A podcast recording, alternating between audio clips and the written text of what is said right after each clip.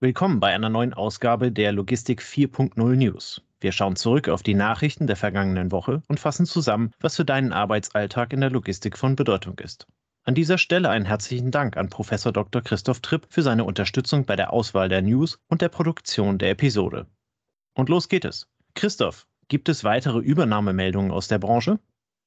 Ja, die gibt es. Sogar eine sehr spannende Meldung. In den vergangenen Wochen haben wir bereits in jeder News-Episode über verschiedene Übernahmen berichtet. Transporion, Transoflex oder auch die Gerüchte um Schenker, um nur einige davon zu nennen. Heute kommt die Meldung aus dem Handelsblatt und betrifft die Schwarzgruppe, zu der auch der Discounter Lidl und der Vollsortimenter Kaufland gehören. Im vergangenen Jahr übernahm die Schwarzgruppe die Firma XM Cyber. Der IT-Sicherheitsspezialist sollte im Konzern die Angriffswege prüfen und beispielsweise Sicherheitslücken suchen, finden und beheben sowie daraus resultierende Hackerangriffe abwehren. Nun, so berichtet das Handelsblatt, bietet der Mutterkonzern von Lidl und Kaufland diesen Service sogar als eigenes Produkt an. Als XM Cyber zum Verkauf stand, bot der Konzern kurzerhand mit und erhielt den Zuschlag für 700 Millionen Euro. So berichtete damals die Lebensmittelzeitung. Das Handelsblatt bewertet die Transaktion als Kalkül und berichtet, aus der Kostenstelle soll ein Umsatztreiber werden. Es gibt bereits ähnliche Beispiele.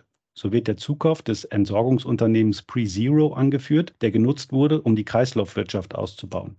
Auch aus 2018 gibt es das Beispiel einer intern entwickelten Cloud-Plattform für Online-Shops namens Stackit, die seit Anfang 2023 auch für externe Kunden verfügbar ist.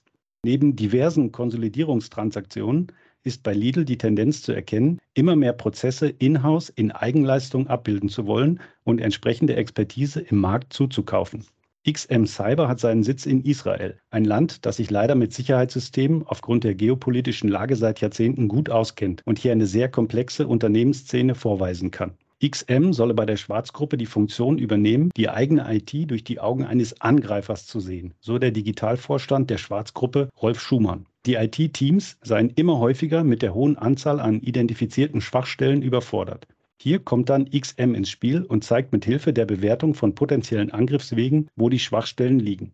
Dieses Produkt soll nun extern vermarktet werden und den Digitalumsatz des Konzerns steigern. Mittlerweile zählen beispielsweise der Hamburger Hafen, die Swisscom und auch der Börsenbetreiber Nasdaq zu den Kunden.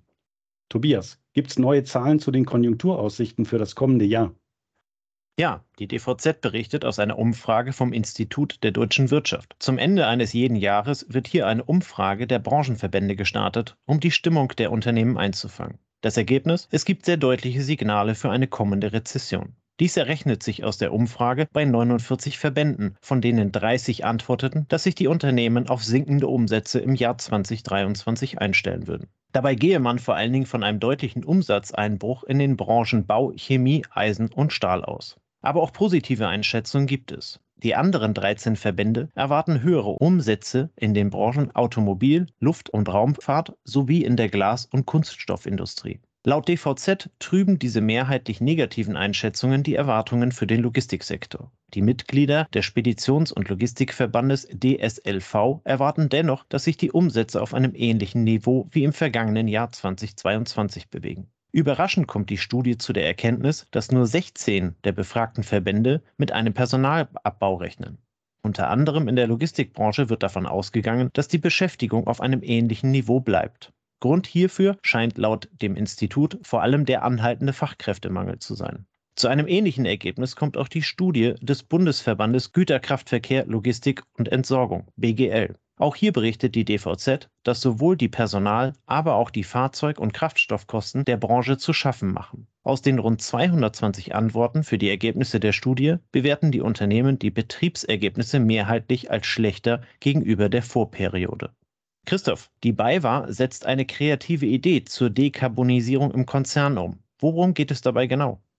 Ja, das berichtet das Portal DIY Online. Um die Dekarbonisierung im Konzern zu beschleunigen, berechne man ab Anfang Januar 2023 eine interne CO2-Gebühr. Dazu BayWa Finanzvorstand Andreas Helber. Wir meinen es ernst mit unseren Nachhaltigkeitszielen. Darum führen wir einen internen CO2-Preis ein, um die Geschäftsbereiche auch monetär zur Umsetzung von Klimaschutzmaßnahmen zu motivieren. Bis ins Jahr 2025 will die BayWa rund 19 Millionen Euro in die Dekarbonisierung investieren. Konkret beträgt der Preis 50 Euro pro Tonne CO2, die intern als Gebühr verrechnet wird. So entsteht ein zweckgebundenes Budget für Klimaschutzmaßnahmen, das für die einzelnen Konzernbereiche geschaffen wird. Bis zum Jahr 2030 möchte die BayWa die Klimaneutralität erreichen. Durch die jetzt ergriffene Maßnahme erhofft man sich eine Einsparung von 18.000 Tonnen CO2 bis 2025, was einer Reduktion von 22 Prozent gegenüber den Werten von 2017 entspricht. Hendrik Marx, Senior Sustainability Manager der BayWa zu den Plänen. Der Vorteil einer solchen CO2-Bepreisung ist, dass wir unabhängig von nationalen Grenzen bleiben. Länder- und kontinentübergreifend können so unbürokratische Maßnahmen zur Dekarbonisierung vorangetrieben und umgesetzt werden.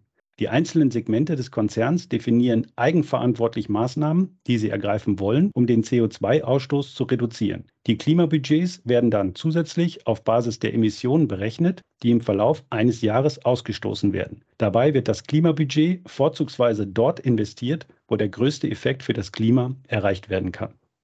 Tobias, die wirtschaftlichen Vorhersagen für 2023 sind eher trüb. Was bedeutet das für die Industrie?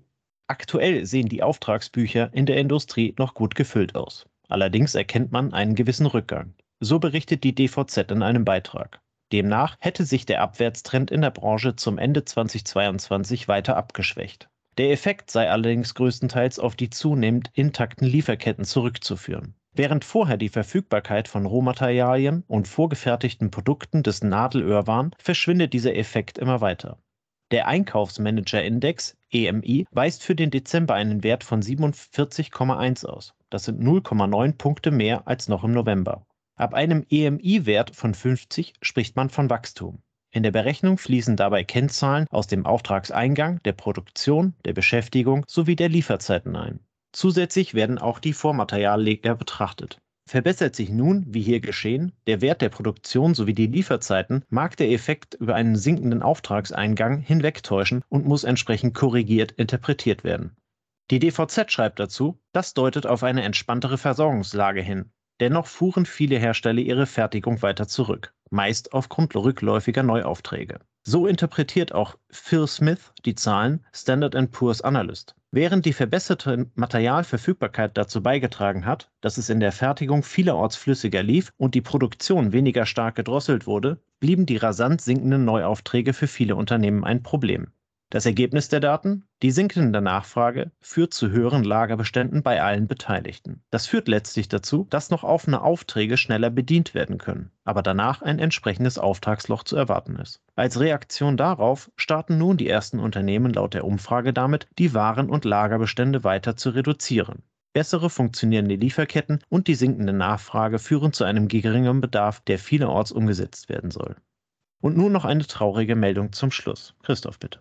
Ja, eine Meldung, die mich äh, persönlich sehr berührt hat, da ich ihn selbst kannte und ihn in mehreren kritischen Diskursen schätzen gelernt habe. Im Alter von 78 Jahren ist der international bekannte und renommierte Professor Wolf Rüdiger Bretzke verstorben. Er war ein hoch anerkannter, kritischer Denkender, Logistikexperte sowie Fachautor zahlreicher Bücher zur Gestaltung von Supply Chains. Bretzke war Mitglied im wissenschaftlichen Beirat der Bundesvereinigung Logistik BVL und arbeitete vor allem an der Entwicklung zukunftsfähiger Netzwerk- und Prozessmodelle in der Logistik. So berichtet die DVZ dazu, nach seinem Studium in den 1960er Jahren in Köln promovierte Bretzke 1975 zum Prognoseproblem bei der Unternehmensbewertung. Von 1996 bis 2000 hatte er den Lehrstuhl für Verkehrsbetriebslehre und Logistik im Fachbereich Wirtschaftswissenschaften an der Universität in Duisburg inne. Zudem war er lange Zeit als Autor und Referent für die DVZ tätig. In ihrem Nachruf weist die DVZ explizit auf die zahlreichen Fachpublikationen hin, die er im Rahmen seines Wirkens veröffentlichte sowie seine poetische Ader, aus der zwei Gedichtbände entstanden, die Bretzke 2015 und 2017 veröffentlichte. Rest in Peace, lieber Wolf Rüdiger Bretzke. Und das war's. Vielen Dank für eure Aufmerksamkeit. Habt einen erfolgreichen Start in die Arbeitswoche. Wir hören uns nächste Woche wieder. Unsere heutige Folge wird unterstützt von Zipment Express. Mit Zipment kannst du eilige Sendungen heute noch zustellen, auch auf langen Strecken einfach auf zipment.com slash podcast gehen und direkt online buchen. In 60 bis 120 Minuten ist deine Sendung dann abgeholt und geht direkt zum Ziel. Wenn du also einen Notfalltransport hast, einfach unter zipment.com slash podcast buchen. Zipment wird buchstabiert Zeppelin, Ida, Paula, Martin, Emil, Nordpol, Dora. Den Link findest du natürlich auch in den Show Notes.